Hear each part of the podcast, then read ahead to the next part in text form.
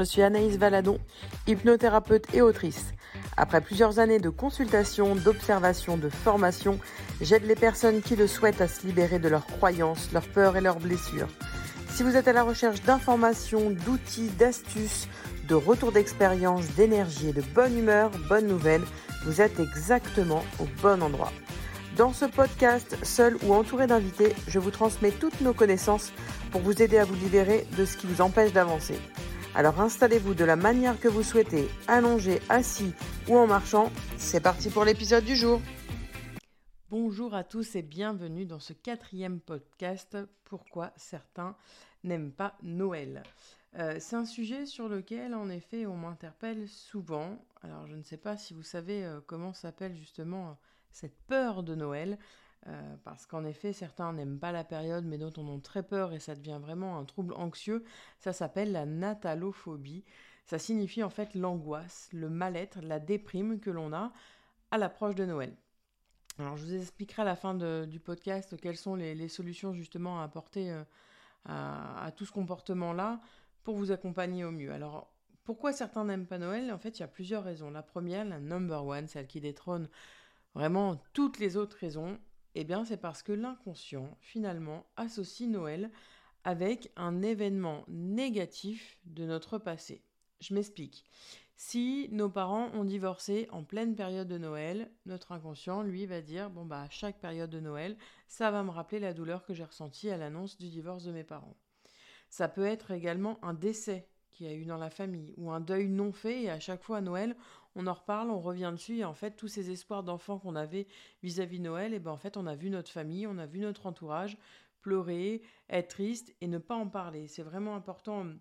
Cette notion-là, c'est parce qu'on a ressenti euh, que notre entourage n'était pas bien, mais finalement, il n'y a jamais eu des mots posés dessus peut y avoir également euh, une dispute qui a eu lieu euh, pendant cette période de Noël et finalement, bah, encore une fois, le Noël n'a pas été espéré comme euh, on l'avait imaginé parce que tout le monde s'est fait la gueule, parce que tout le monde avait des reproches à se faire. Ça peut être une dispute qui s'est fait avant les périodes de Noël et qui fait que le repas Noël est un peu compliqué, mais ça peut être aussi une dispute pendant le repas Noël parce qu'on n'est pas d'accord sur certains sujets. Alors les sujets, hein, de disputes, je rappelle, euh, l'argent, euh, la politique et en ce moment le vaccin. Mais voilà, toute cette période-là peut, l'inconscient en fait peut faire une mauvaise association et du coup, bah, Noël pour nous c'est synonyme de négatif et on veut surtout pas que ça arrive parce qu'en fait à chaque fois ça nous rappelle, ça nous rappelle. En fait, je le dis souvent, c'est notre mémoire cellulaire qui s'active à chaque fois finalement qu'elle voit bah, finalement un sapin, une boule de Noël, une guirlande, des lumières, Maria Carré.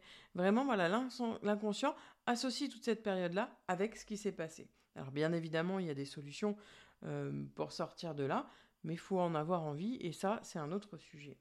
La deuxième euh, raison, c'est que cette période, elle peut mettre face à ses propres blessures. Euh, quand je parle de propres blessures, je vais en citer plusieurs, mais évidemment, il y en a beaucoup plus. Cette période-là, elle peut être euh, voilà, un, réflecteur, vraiment une mise en lumière sur ce sentiment de solitude qu'on a. Soit parce qu'on est loin de sa famille, soit parce qu'en fait on se sent différent de sa famille. Donc on est bien entouré, hein, il y a euh, les parents, les grands-parents, euh, les oncles, les tantes, les cousins, etc. Mais en fait on est au repas de famille et on se sent seul, on se sent pas compris. Et donc du coup on veut éviter au plus cette période-là. Il y a aussi le rejet en blessure euh, quand on n'est pas invité par exemple à tel ou tel réveillon. Donc on est tout seul chez soi ou on est avec d'autres personnes alors qu'on aurait voulu être avec un autre membre de sa famille. Il y a les liens toxiques.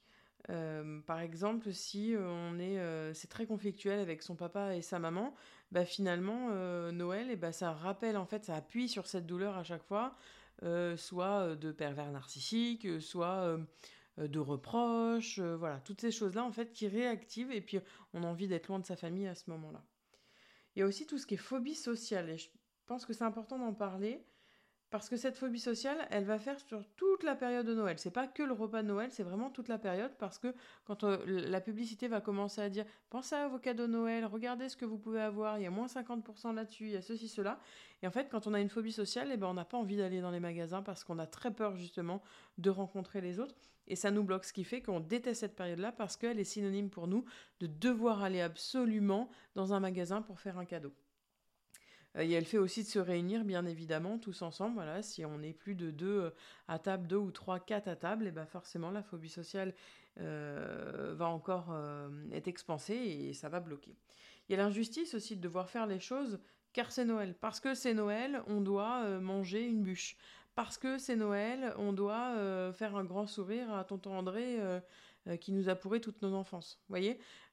C'est vraiment cette injustice de pourquoi je dois le faire alors que finalement, j'ai pas envie de le faire. Il y a aussi certains qui pensent que cette période-là, c'est une pression consumériste. Je m'explique. Certains pensent que c'est comme une période, et c'est seulement une période commerciale. Et donc, euh, il n'y a pas besoin de dépenser pour montrer qu'on aime. Et en fait, ça les irrite au plus haut point, ça les agace, ça les énerve, ça les met en colère. Et donc, ils détestent cette période-là et ils ont hâte qu'elle passe.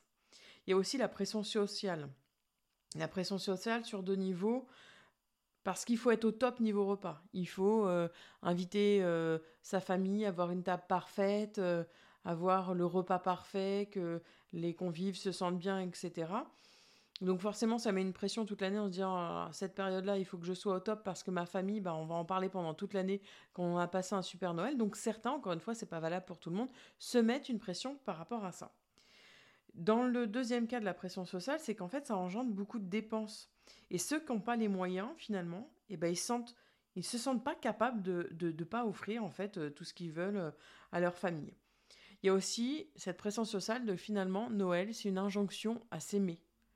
En fait, on, doit faire semblant, et encore une fois, je parle en général, euh, on doit faire semblant d'aimer Noël, d'aimer tout ce qu'il y a autour de Noël, de s'aimer soi-même. Et finalement, bah, paradoxalement, c'est propice à susciter bah, des déceptions, des sentiments de solitude. Euh, et ça exprime le désamour qui s'exprime bah, de plus en plus euh, envers cette fête qui est finalement difficilement contournable. Et donc tout ça, c'est une mauvaise association. Au-delà de la mauvaise association, eh bah, on dit il faut absolument s'aimer, alors que finalement on n'a pas envie d'aimer certaines personnes qui nous ont fait du mal.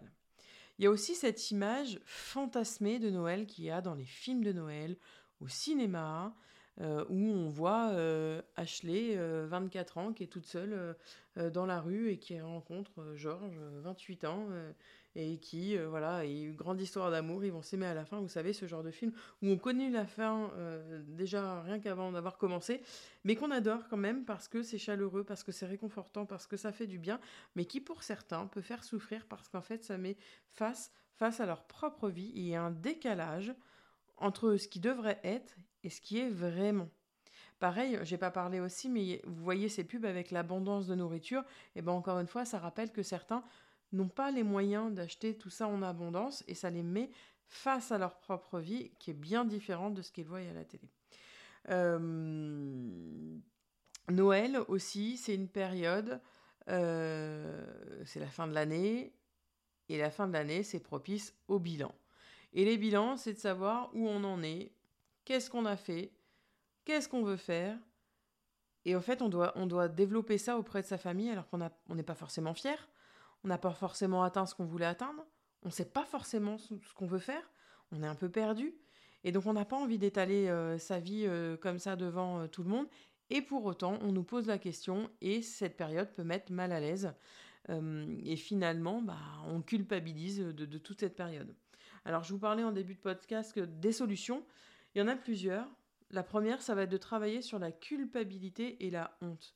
C'est pas grave d'être imparfait à Noël, c'est pas grave de pas aimer Noël, c'est pas grave de souffrir encore euh, d'un divorce euh, quand on était enfant, c'est pas grave de, souffrir euh, d'une mort qui a eu lieu à cette période-là et pour lequel on n'aurait pas encore fait le deuil. On a le droit d'être dans ce moment-là et on a aussi le droit de vouloir s'en sortir, mais ça c'est propre à chacun.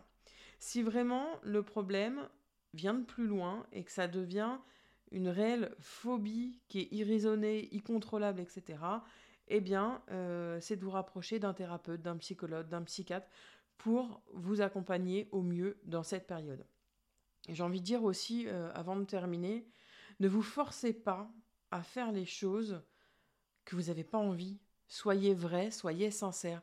Si vous n'aimez pas Noël et que vous voulez pas aller à certains endroits, osez dire j'ai pas envie cette année, je veux faire autre chose. Et peut-être qu'en agissant comme ça, déjà, un, vous allez vous respecter, et peut-être que vous allez vous rendre compte que finalement c'était peut-être important parce que ça vous apportait quelque chose. Pour vous donner un exemple, en 2019, euh, on est parti en Martinique avec ma famille euh, en plein mois de décembre. Euh, c'était un de nos projets d'aller passer un hiver. Alors c'était pas Noël, mais passer un hiver au soleil et pas d'avoir ce froid, cette pluie, etc.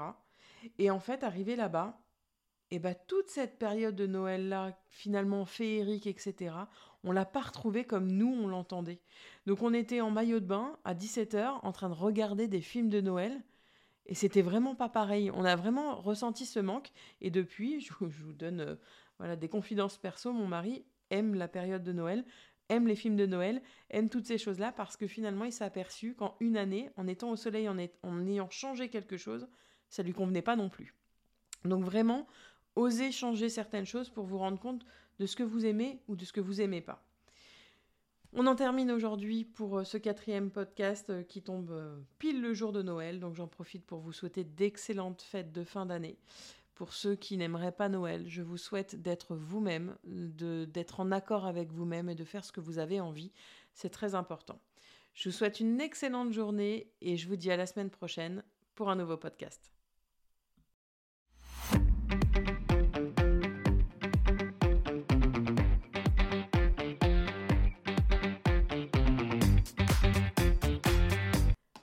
Retrouvez-moi également sur euh, Instagram anaïsvaladon.hypnoboost ou sur Facebook Anaïs Valadon. Euh, je serai heureuse d'échanger avec vous.